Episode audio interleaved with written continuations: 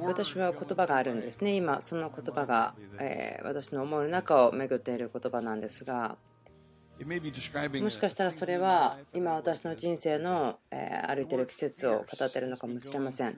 それは恐れを知らない。またはその戦列とか激しいそういう言葉の意味ですけどもそのことを考えているんですけどもどういう意味なんでしょうか？その言葉が私に何を語っているんでしょうか？聖書箇所でいくつか見ることができますけれども私が思うに私が感じる定義ですけどもとても鮮烈なもの鮮明なものということだと思うんですね。私は、今いろいろな人たちが周りにいるんですけども例えば神様をもっと受け取るために持っているものを全部売ってそして彼らが住んでいたところからこのミニストリースクールに来るためにここにやってきた人とかまたそのベテル教会に行こうということを決めてなんかすごくその鮮烈なとても強烈な状況に自分自身を置いた人たちこの教会はカントリークラブ協会ではないんです。なんか仲良しクラブの教会ではなくて、ここで教会に行くことはチャレンジがあります。私たちは新しいことをし続けていますね。例えば、教会の駐車場がなくなってしまったり、じゃあ今どうやって来たらいいんでしょうね、私たち。そんな状況がありますけども。ね、今どこに行ったらいいんでしょうか。ということなのかもしれません。とてもあ教会に行くのが難しいところですけども。あ皆さんがここに勇気を持ってき続けていることそしてその上かきがあることありがとうございます。私はそのことを今日見ていきたいと思っています。注目していきたいと思います。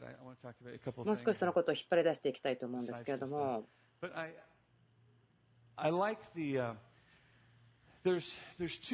2つの言葉があります。この戦列という言葉を説明していると思うような言葉なんですけども、1つはラテン語、1つはフランス語ですね。違う方法で説明されていますけど、これ2つを1つにしてみたいと思います。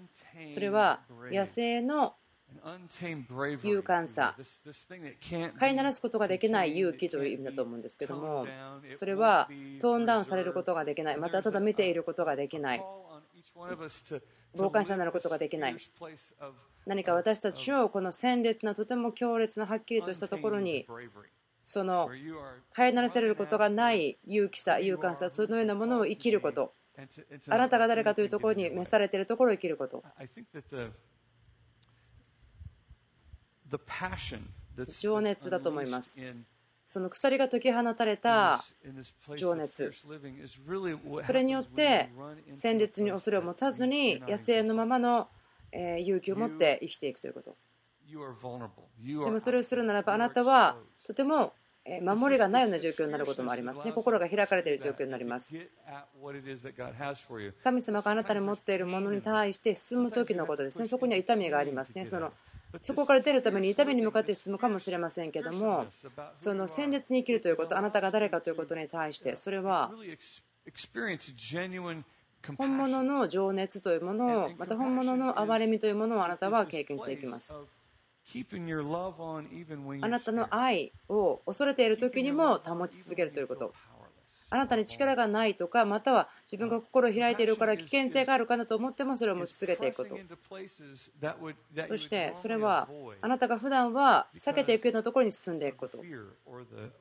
なぜかというと恐れやまた自分が無力感があるからそこは避けていきたい。そういうところに進んでいくこと。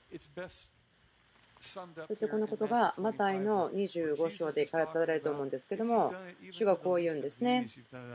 あなた方がこれらの私の兄弟たちしかも最も小さい者たちの一人にしたのは私ですと言ってますね。ここで主が言われているのはもしあなたが植えたものを養うならば乾いているものに水を与え服がないものを捨てたならば病気の時に尋ねたならば言っていますね。あなたが牢屋にいる人を訪ねたことからかどうか知りませんけれども、でもそこに行くと、もう自分無力というふうに思いますね。牢屋に行って、そこの人に会って、そして彼らがそこにいることであなたが出て帰ってくるんですね。あなたはそこに行って、そこの囚人の人たちを、え牢屋から出すために行ったわけではないですね。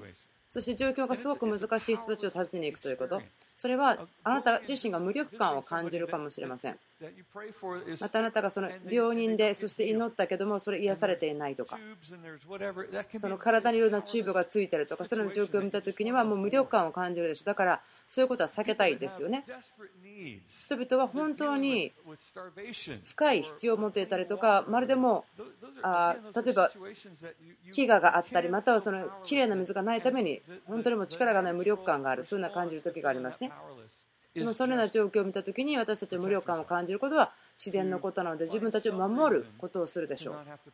それはその恐れがあるところその自分が傷ついちゃうかもしれないそう思っているところに前進しなくても良いというようなことで納得してしまいますけども憐れみというのは情熱というのはその鮮烈さ強烈さ明確さそれが愛と混ぜ合わされたものですね。ですから反対側まで押して進んでいくんです。多くの私たちは例えば達成するという動機があるかもしれませんけれども。私たちはその必要があって認識されることが必要だったりとか。するときに私たちそこに入っていって何かを得ることをするでしょう。でもそれは御国の情熱憐れみではないですね御国のコンパッションというのは私はこの明確な鮮烈な愛によって動機づけされていてそして落ち着くことまたはその飼いならされることを拒否しますと。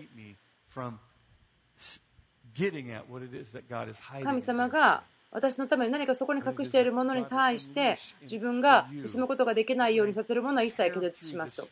そしてこの恐れを切り開いて切り裂いてそして傷つくかもしれないけどと言って進んでいく。でも多くの私たちは人生の中でそれをすることができないんですね。何が起こるかということを恐れます。もし私たちがそのベールその傷つくかもしれないという危険性を見たときにそのベールを先を行くことを恐れてしまいます例えば、でもそれをするならばあなたはあなたが誰かを見つけますよ。あなたが本当は誰か、本当に誰かを見つけますよ。これはちょっと罠というかトリックなんです。なぜならばそのことによってあなたを反対側にだけ留めておくのであなたが本当に誰かということを見ることができなくなってしまう。多くの私たちはとても小さな時からあるように訓練されています。それは例えば力強くあることはあなたの仕事ではない。あなたのするべきことはただ従順であるべきことだ。力強いものであることはあなたがするべきことではなくただあなたの求められていることは言われたことをするだけでよい。ですから私たちがそのようなキリスト教文化を作ってきました。あなたが力強くあるべきではなくてなぜならば力強くなるとそこには責任が伴うからです。言うんです。でもあなたがその力強くない時にはあなたは被害者になってしまいます。被害者になることができます。被害者というのは力がないんですね。そして何の責任もないんです。ですから私が自分の仕事ではなくて他の人の仕事である他の人の責任であると言って信じてしまうんです。考えてください。子供の時のこと例えばいつ私たち分かりましたっけ？お店にあるお店に売っている食料品食べ物が自分たちの家に来る。それは私がそこに行って買ったからですということ。例えば19歳の人でまだそれを知らない人がいるかもしれません。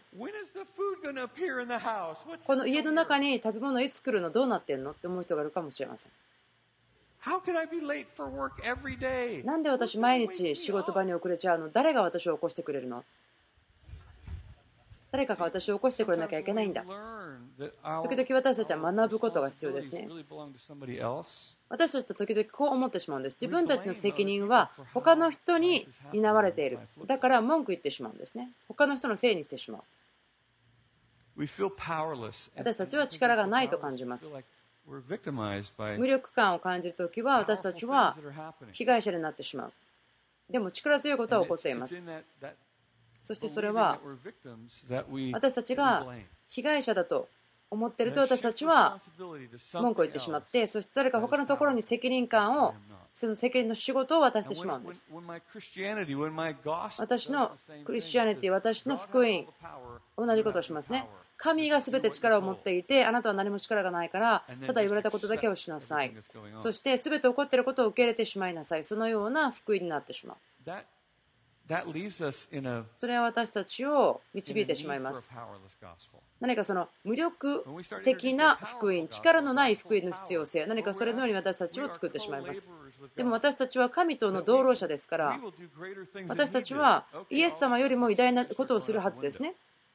でもそれを言うならば、言い訳は全部消えてしまうはずですけども、でも私たちが受け継いできたもの、憐れみ。私が憐れみを来てはまたやってきて、来てはまた去ってしまう、そうさせてしまう。でもその憐れみの中にその私の責任があるはず、今分かっています。何か助けることに私ができることがあるのを知っています。助けるために何かすることができるのを知っています。いつも、いつも、いつも。励ましの言葉だけであったとしても、私はいつも助ける力があります。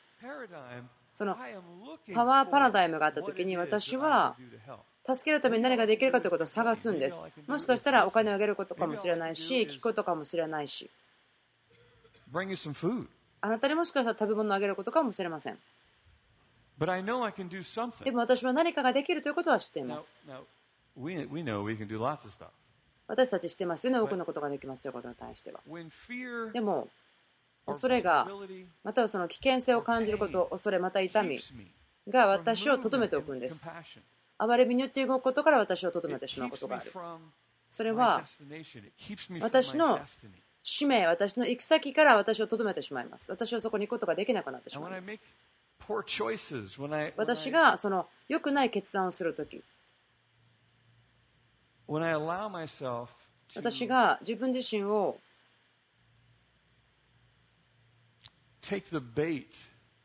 餌をつかむということをしてしまうと。何かこう餌を取ってまた自分の人生で妥協してしまうと。何か私の人生の中でこのアイデアが来るのが待ってることになるんです。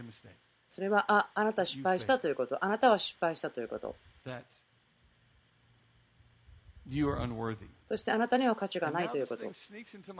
だから自分の人生にあることが私の力のある力強い人生。私は力強く作られた。私はそのことを知っている。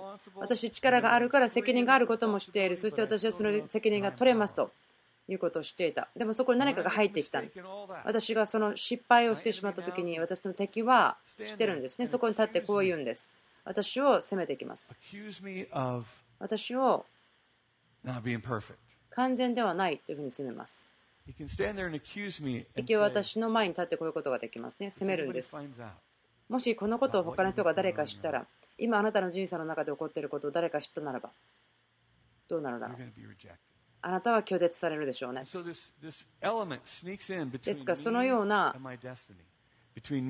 状況が自分の人生、またそのデスタに、またその行き先に入ってきてしまう。ですから、私の態度が私のアイデンティティを変えることができると信じてしまうんです。例えば、私が失敗をしたではなくて私が失敗。私が失敗ではなくて私は失敗者だ。私が悪いことをしたんではでなくて私が悪いものである。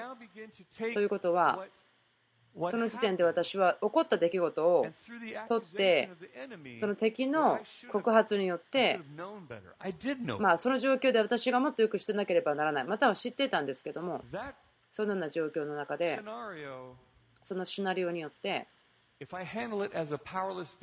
もし私が力のない被害者として受け取るならばもう恥のループにも入っていくことができることができますね。それはプロセスなんですけれども私がすぐその嘘を信じたもう自分は光というそのアイデンティティがないと信じたときに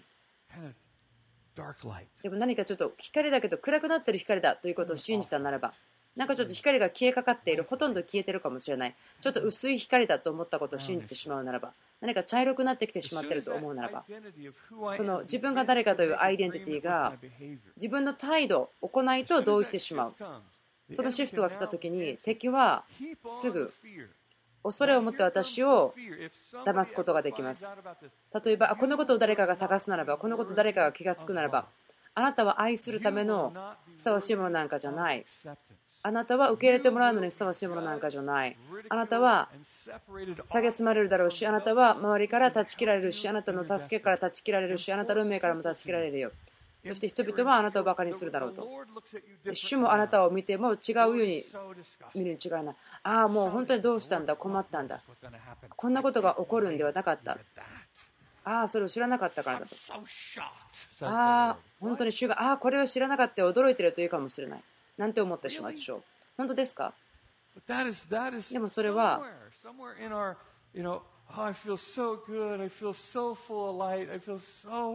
なんかすごく自分が調子が良くて光で満ちているよ、そう考える。でもそのような状況の時に主がこの先に何が来るのか分からなかった、そうではない。主はあなたにとても喜んでいた。なぜならばあなたが何を明日するか知らなかったからだ。そうですか？そうではないと思うんです。でも、それを経験している人だったらもう、あ、その通りと思ってしまうんですね。その人にとっては全くその通りということになってしまう。恐れによって。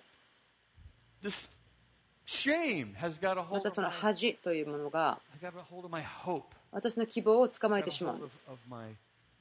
恥は私の希望を隠してしまう。私の熱望、その目的を持つというその熱望を隠してしまう。その時に私は偽物を提供されています。偽の慰め主をいかがですかと言って敵を持ってきています。例えばそれはどういうことかというと、私が人々と正しい関係を持たなくてもよい。またその神様と正しい関係を持たなくてもいい。その理由は、えー、慰めを得るためにということですけども、慰めのために人々、神様との正しい関係を持たなくてもいいと思ってしまう。例えば、インターネットでポルノを見ることや、またはドラッグとかお酒とか、炭水化物とか。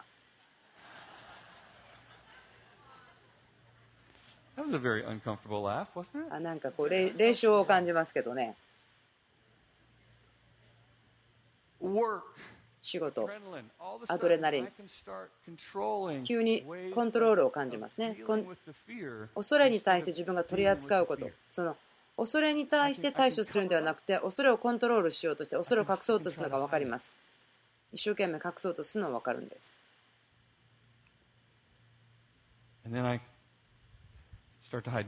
そして私も隠し始めます。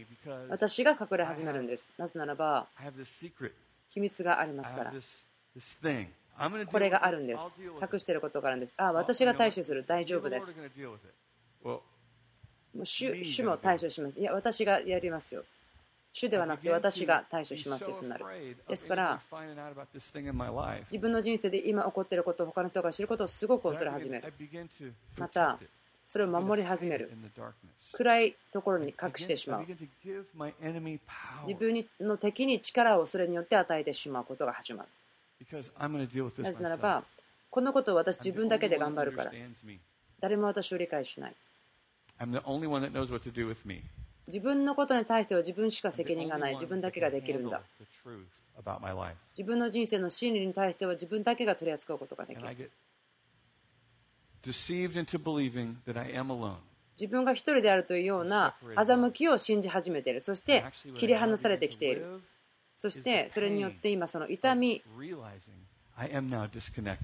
私が切り離されている神から、また他の人から、助けから、なぜならば私が隠しているものを彼らは知らないからというふうにその痛みを感じ始めるんですね。ここにペットがいる、隠しているものがある、そしてそれを生かし続けてしまっていることを知らないんだ。そういうふうになってしまうんです。ああ、だから私はまた慰めが必要だと言って、大変だから痛みがあるから慰めが必要と言って、そのループ、その、えぐるぐるの道に入ってしまうんですね。これがその現代の、えー、霊的簡易と言いましょうか。その自分が誰かということに対しての慰めが必要になってしまう。だからそれをし続けてしまうとアイデンティティが変わってしまったことを信じるんではなくてまた自分がした決断を信じることを強制されてしまう。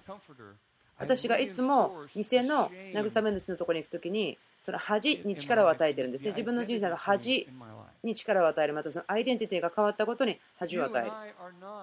あなたと私は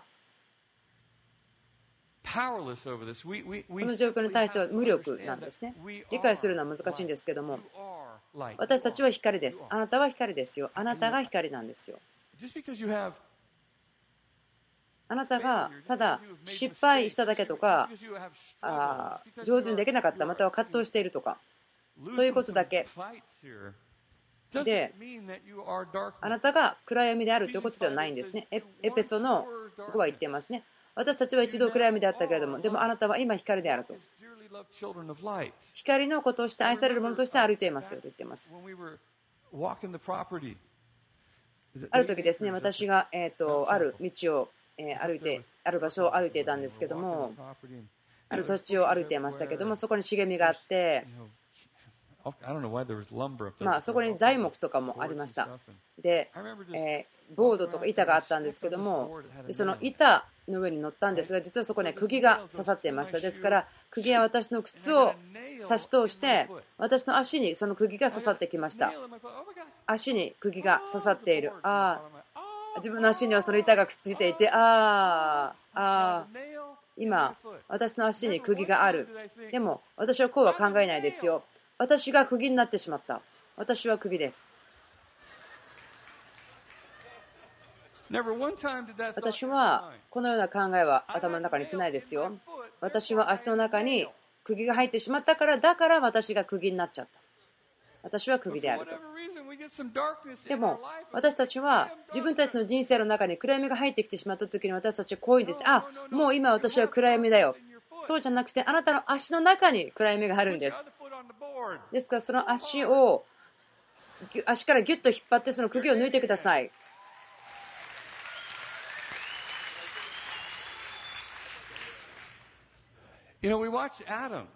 例えばアダム見ていますよね。全部のものを売ってしまった。なぜならば彼は偽の慰め主の方に向かってしまった。偽の神の方に向かってしまってそこから恥が始まりました。だからアダムが走って隠れて彼自分だけで対処しようとしてました。そして彼は分離されてしまったと感じた。素晴らしい運命を与えた神様との分担を感じた。でも彼にとって戻ることはできなかった。彼は子羊の血も持っていなかったし彼は選択したのは文句を言うことですね。人のせいにすること。こう言いましたね。主が言いましたね。あなたはどこですか？あなた何をしたんですか？何が起こってるんですか？と聞いたときに、まあ、あとあなたはどこにいるのかと言ったら本当に神様が知らなかったわけではないですね。その神様が、いや、アダムどこにいるのか分かんないと言ったわけではないんですね。そういうわけではないんです。そうではなくて、神様が言ってるんですね。アダム、 buddy。あなたどこにいるの？でもアダムはこうは言わなかったですね。私が釘の上に歩いてしまった、踏んでしまった、刺さっちゃったと言っていないですね。アダムは急にこう言うんですね。私が考えているのは、こうじゃなかったかなと思うんです。あの女が、あなたが私にくれた女です。今3人しか地上に人がいないのに2人は私に敵対するんですね。その被害者というのはこういう意味だなって今自分は分かってます。初めて分かりました。アダム、バディ、大丈夫誰がそのことあなたに教えたの？もしアダムがそこにいて、ひざまずいて、父よ、どうぞ私許してください。私はあなたに大切に犯しました。そしてイブに対しても、そして私の使命に対してもと。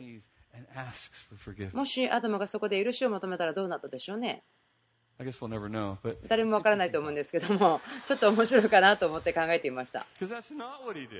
それもちろん彼はそれをしなかったことですから、彼がしたことは、人類の歴史に彼が入れたものは、紹介したものは恥、またその無力感、またその被害者化されてしまうということ。またそのアイデンティティに対して、えー、中断されるということ。イエス様が来るまで解決がなかったんですね。何もされることができなかった、することもできなかった。でもイエス様が来てからは変わった。その分離、分け隔てのループ、そのぐるぐる回る道、そこそれはそこにありました。人々を神様から引き離しまたそのオリジナルの行き先からもそれはその力強いものであるということですけどもあなたが力強いその作られたものとして重大なものとして生きるというところからも話してしまったんですねその恥が求めることまた恥がすることはあなたを分断してしまって分けてしまって落胆させてしまってあなたが力をなくしてしまう。んですあなたであるための力をあなたがなくしてしまうことを導いてしまう。あなたは独特なものとして作られました。そしてあなたはちゃんとデスタニーがあるんです。一つだけではない。いくつもの使命運命があるんです。有限的な言葉というのは有限的なミニストリーこの教会でもしてますけど別に同じ言葉はいあなたにこれあなたにこれあなたにそれあなたにそれではないですね。はい、有限的なことを言いましたか？あみんなもらいましたよということになっちゃうかもしれない。あ私自分の書かなかったけどあなたのと同じはずだからちょっと教えて。多分誰かが書いたかなと思って大丈夫かな。みんなに同じでしょ？そうではないんですね。それはとってもユニークなんですね。あなたのお父さんとあなた。そしてあなたのデスタニー、あなたの使命が混ざっているユニークなものなんです。みんな違うんですね。でも恥はそれを取り去ってしまいたいんです。私たちをそれをサポタージさせたいんですね。あなたの人生の行き先、デスタネーションは何ですか？私そのことを考えたんですけども、多分私、自分のデスタニーをはっきり言うことができると思うんですね。私は、もちろん、私たちはみんなその天を地にもたらすんですけど、まあ、その中の全部から喋ったということを聞いてください。私、個人的に特定性を持って情熱を持っているのが、またその行為があるんですね。とても、え恵みがあるところなんですけども、それは力強い人々を助けるということ？そしてその人たちが共に住んで関係を守りながら一緒にいることを守ること。それ私大好きなんです。それ情熱があります。なんか朝ごはんに食べられそうなぐらいとても好きなことです。えー、またここでそのロデオの話をしましょうか。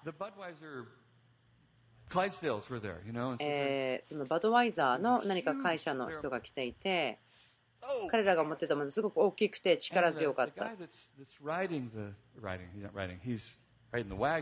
そのワゴンを使っている、またその、えー、絆を持っていた人ですね。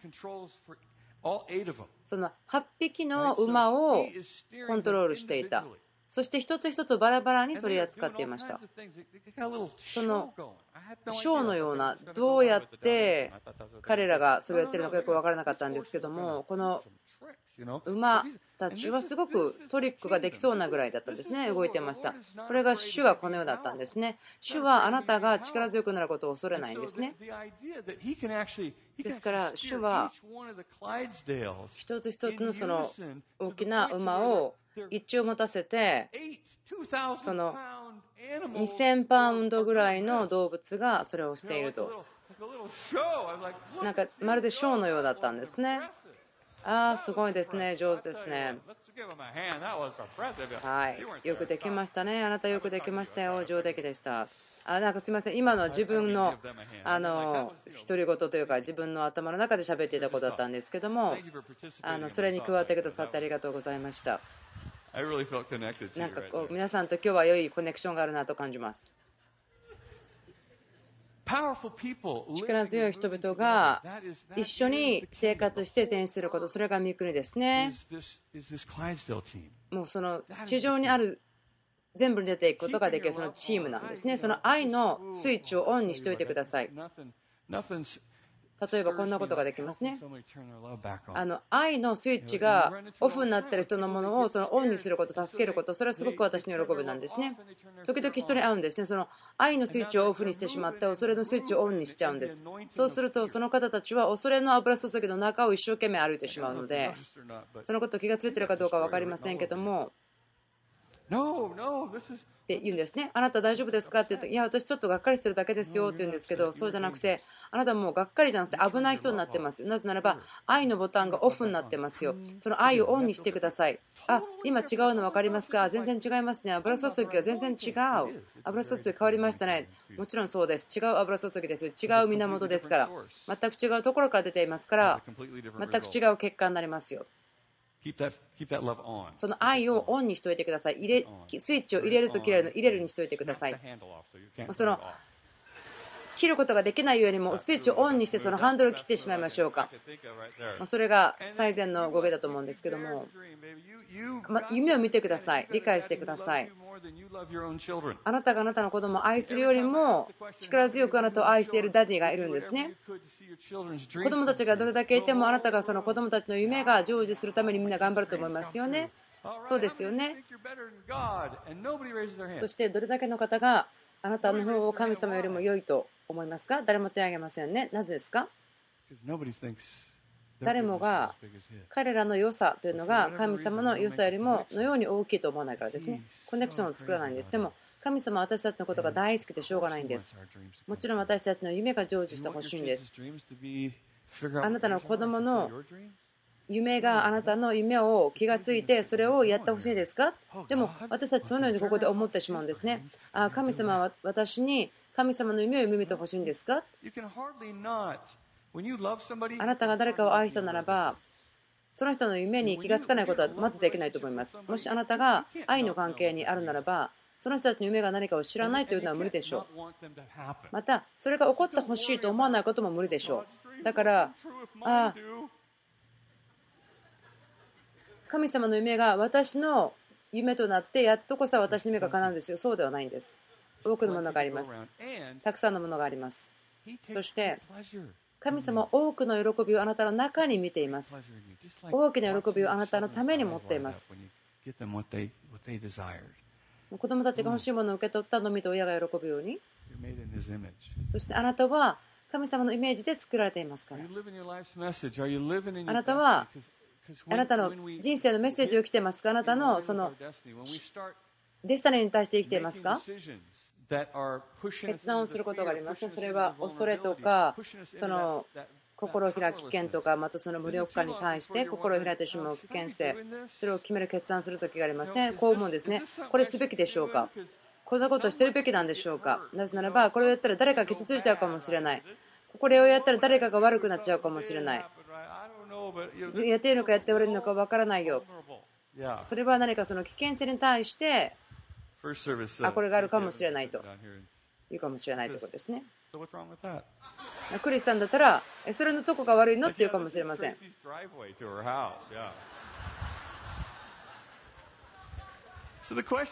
ですからここで言いたいことはあなたはあなたのライフメッセージを受ける準備ができていますか？答えはあなたのここで「はい」ならば本当にああ本当に私それがやりたいんですと思うかもしれません。その卒業した方たちいるかもしれませんね。訪ねてる方たちいるかもしれません。みんな、わあ、それ欲しいな、欲しいな、欲しいなというかもしれません。理解してください。あなたのその行き先、そのえー、終着地点ということと一緒にあなたの人生に対して主の言葉を主は植え付けてくださいますですからあなたと私はその試みや試練やその迫害それらもその一番最初のデポジットの中に入ってるんですね。この話を前にもしたんですけども、その種がこれらのものは植えられている、そしてそれは岩がある地に植えられたものですということ。その言葉をもらったならば、ああ、これらのすごい言葉をもらったって喜んでですね、この言葉をすごく喜んでる、ああ、もう成就するのが待てないよ。でもそうすると次に来るのは試練なんですね。なぜならばその言葉が引き寄せたんです。引きつけるんですね。なぜならば、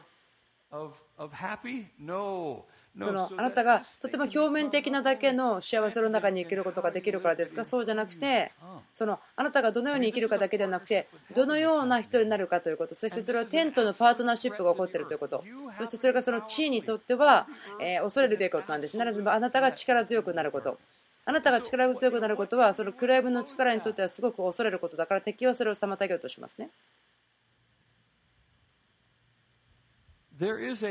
ですから、はっきり分かると思うのは、その報いがあるよということです。その試みられる試練の中にもその報いはありますね。私たちがそれを通り抜けていく、植えられた言葉にしっかり捕まって進んでいくものがありますね。しっかり捕まるんですね。私はその手を離してしまうことを拒否しますよ。絶対しません。その責められることとか私のアイデンティティが脅かされることがあってもそれによって自分のアイデンティティが影響されることは拒絶しますね。私にそれが必要なものがあると思うんですけども自分に対して必要とされるものは誠実であるということ真実であるということそして光の中を歩くということ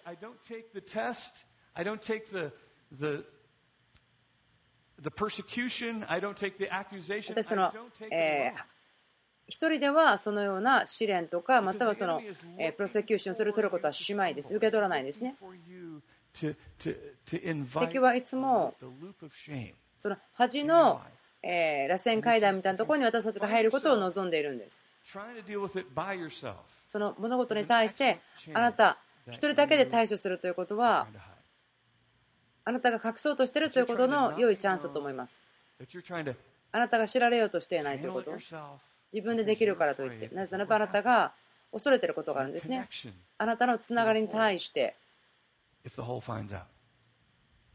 このことが分かられたらどうしようと思うんですね。あなたの周りのクリスチャンの人たちが気がついたらどうしよう。重要な人たちが気がついたらどうしよう。ローリーさん、ベラリーさんの仕事で私がすごく喜んでいることは、その心を開くことからの人々が受け取るその良い報いということです。以前だったらお互いに言うことができなかったこと。なぜならば気がつかなかったんですけどもその恥のゆえに。私は言うことができないし私は言わないでしょう。あなたはこの私の部分を絶対知ることはないですよ。でもその彼のクラスまたその彼の彼の経験ですねロリーさんこう話すんですね。とてもこう、うん、不快感なぐらいですね心を開いてるんですね。ですごく驚くようなことを語るんです。あ自分あここれぐらい喋ってしまったらこれぐらい心を開いたら自分はもう心を開いてるとしましょう。またそれを聞くこと話すことはショッキングなことですよというふうにあるかもしれませんけども。例えばその30年間結婚していた人たちがこう言うかもしれませんねあそのこと知りませんでした。そして1週間ぐらいで30年間の問題というのがもう解決してきた。新しい自由が来た。なぜならばこういうんですね。な今は私は自分の最も愛するものに知られていますよということができる。そして私を愛する者は私をそのことを恐れないし私をそれであっても愛するこの課題とか問題があったにもかかわらず私は愛されていることを学んだ。その恥の力ということは私たちが知られるということから妨げてしまいます。共に光の中を歩き、そして神様またお互いと交わりを持つところから私たちを妨げてしまうんです。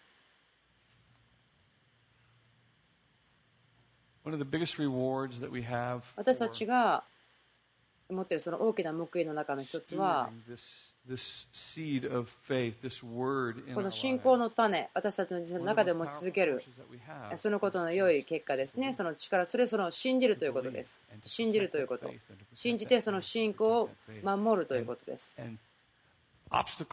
そしてその、え乗り越えるべき問題があったりとか、そのレジスタンスが来たとしても、あなたがそこからもう手を離してしまいなさいというものあるかもしれません。でもあなたはそこにとどまり語り続け戦うんです。あ神様、あれはちょっと怖かったけど、あれは痛かったけど。あでも神様、私まだ前進していますよ。私ここにいますよ。ここにいますよ。この誠実さというのが歴史を与えることができます。なぜならばあなたが証だからです。あなたがいつも流れを作ることができる、飲むことができるし、あなたが本当の誰かというよりもよく見るかもしれません。なぜならば、あなたは前に向かって転んでいるからですね。それは勢い、流れというんですね。私がその転んだとしても私は前進するということです。その勢いというのがあなたの状況を進めています。前進させていますから、状況の中に動いています。動き続けているんです。あなたの鮮明鮮明さ、鮮烈さ、勇気、あなたの信じること。何回も何回も何回も私の人生の中で神様はそれをしてきた。そのベール、先ほど話しましたけども、自分があなんかあの危険性を感じる。心が開かれすぎてると感じるかもしれない。でもそれをすると止まってしまって自信を失ってしまうんです。そしてそれが習慣を作ってしまいます。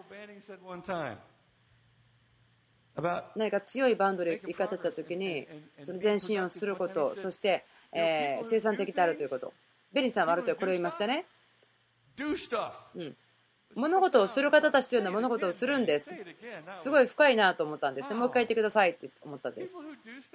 何かをする人たちは何かをするんです流れを作る人たちは歴史を作る人たちは恐れに全、えー、直面しているかもしれない。でも彼らは何かをやっているんです。それが物事を前進してるさせているものなんですね。それ止まってしまったら、恐れて後ろに下がってしまったら、その心を開くというその危険性があるところに入ることを、えー、避けてしまったら、あなたが誰かということに対して、またそのなぜあなたがあなたなのかということに対しても、えー、縮小してしまうということ。関係のためです。私たちはみんな、イエス様に会うこと、人生のある特定の場所で会うことを召されています。そのデスタニーを進むために私たちが必要なものがあります。それは、調教されることがない、飼いならされることがない勇気、勇敢さです。そしてそれを愛によって満たされているもの。それは恥を壊すことができるもの。私たちのデスタニーです。私たちの持っているものです。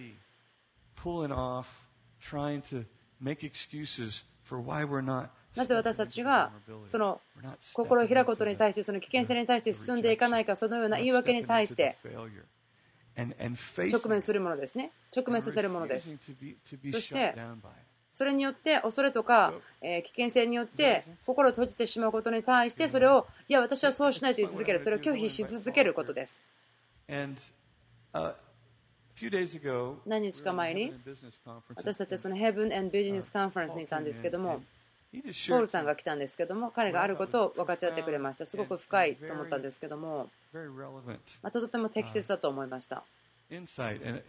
それをその、えーまあ、深い理解ということだったんですけども、検知だったんですけども、ポールさん、どうぞ話してください。えー、デニスさん、すごく良い話でしたね。ありがとうございます。まあ、2人説教者がですね日曜日の朝に来るの危険なんですけども、あの午後のお茶には間に合いますから大丈夫ですよ。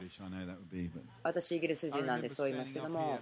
私ここに立っていたことを覚えてますね。それは、え自分の前立腺のがんの手術の6週間後でしたね。その話をして、恥の話をしましたけれども、その旅のところですごく驚いたんですね。その前立腺がんということは、私のその男性であるその性的なアイデンティティに対して攻撃をやってきたからですね。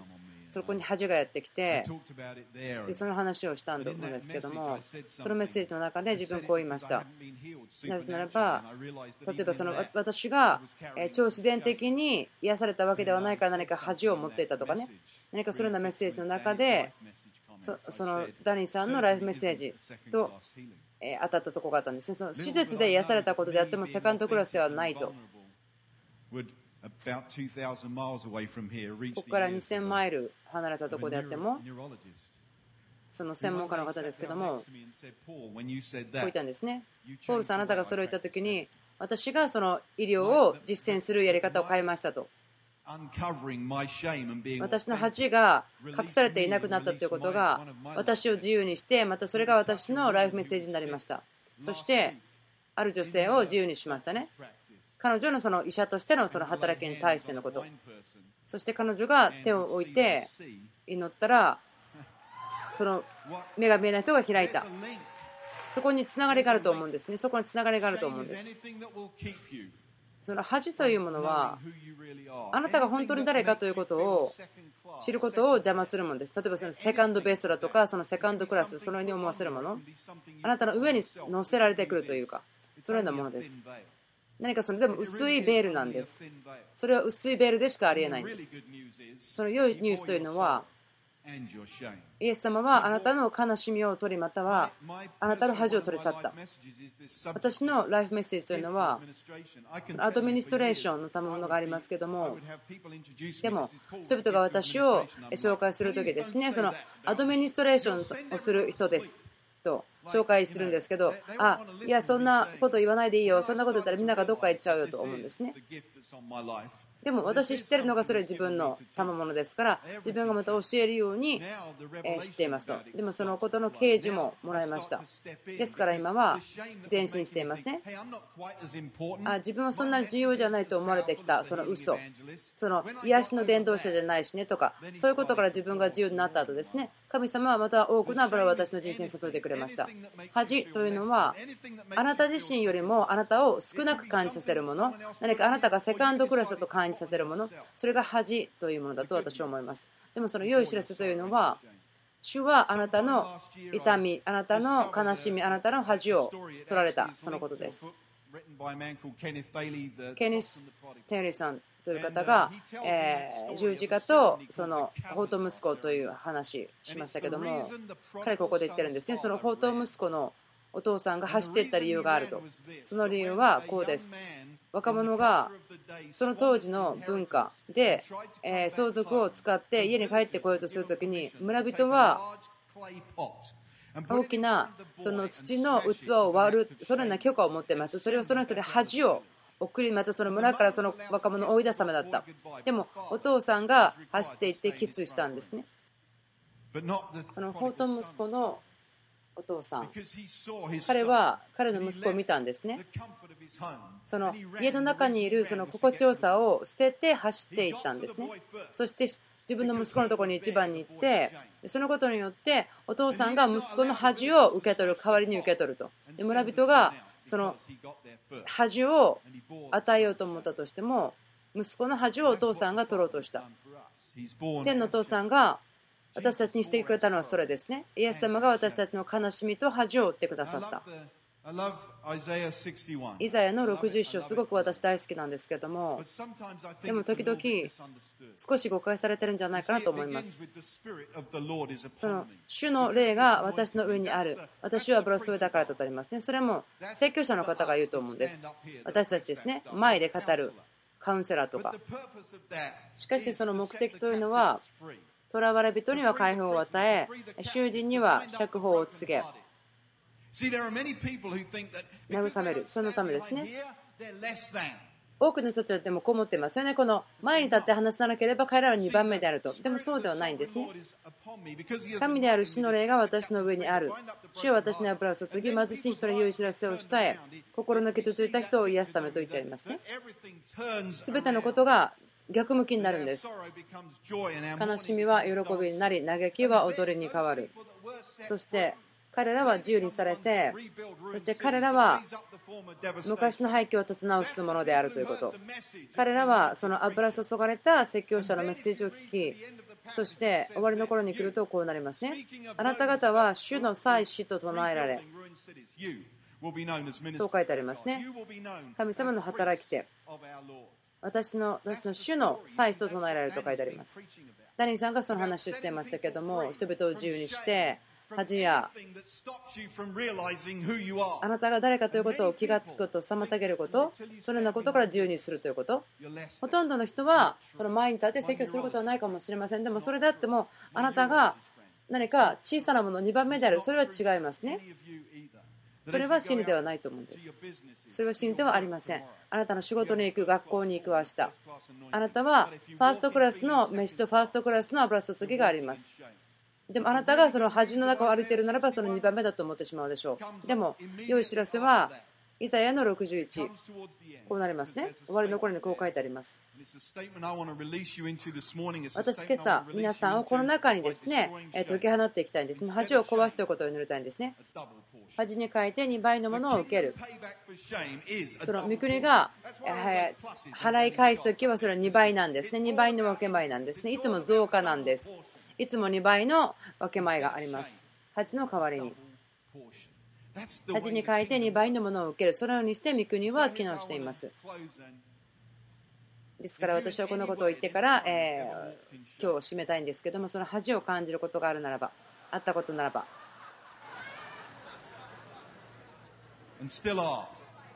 今それがあるのかもしれませんけどもその自分が2番目だと思うならば他の人よりも下だと感じているならばあなたの仕事のことのようにまたはそのキャンサーがんのこととかね自分がそのことを経験するまで知りませんでした。ですから私はそれを対処しなければありませんでした。その本物というものは恥を打ち壊しますオーセンティシティ、その真実である本物ということは恥を打ち壊します。もしあなたが高くされることを待っていて、で今それがない2番だと思っているならば、もしかしたら見かけのことかもしれません、外見かもしれません、その美容整形とかね、それらのことはあの恥というところから出てると思うんですね。ですからその外見のこととかいろんなことであなたがその恥をあなたの中に感じているならばどうぞ立ち上がってください。あなたが立ち上がった瞬間にその恥は去っていきます。その本物によってオセンティシティによって恥は落ちていきます。そのあなたから恥を落としてください。今落とします。あなたは2番目ではなく以下ではなくあなたはセカンドクラスの油注ぎを持ってるんではなくてその敵がそれをいたとしてもそうではなくそれはあなたが神様があなたの計画している姿の全てに成長する止めたいからだと。でも神様が言ってる時にあなたはどこですか？あなたはどこですか？あなたの名前及びそのデスタニーを語り、その約束とその目的を語り、神様はそのキリストの人生のようなメッセージを解き放っています。祝福します。恥ではなくて、2倍の祝福のもの、2倍の祝福のもの、2倍の分け前。ヨブの一番最後のところを読んでください。友達も来たし、食事も来たし、家族がまた回復して、そして家畜や家畜が2倍になりまた娘たちがいて4人の息子3人の娘たちがいて、亡くした子供たちが全て帰ってきてその長寿を全うしたということ。それが2倍の、え分け前がある。今その2倍の分け前を、え解放してください。恥の代わりにその2倍の分け前を解き放ちます。その町から出てでもあなたがなるべき姿になりそしてあなたが手を上げてまっすぐ上を見て自信を持ってライフメッセージを持って進んでいくこと。それはこの世をイエス様の名前によって変革していくため。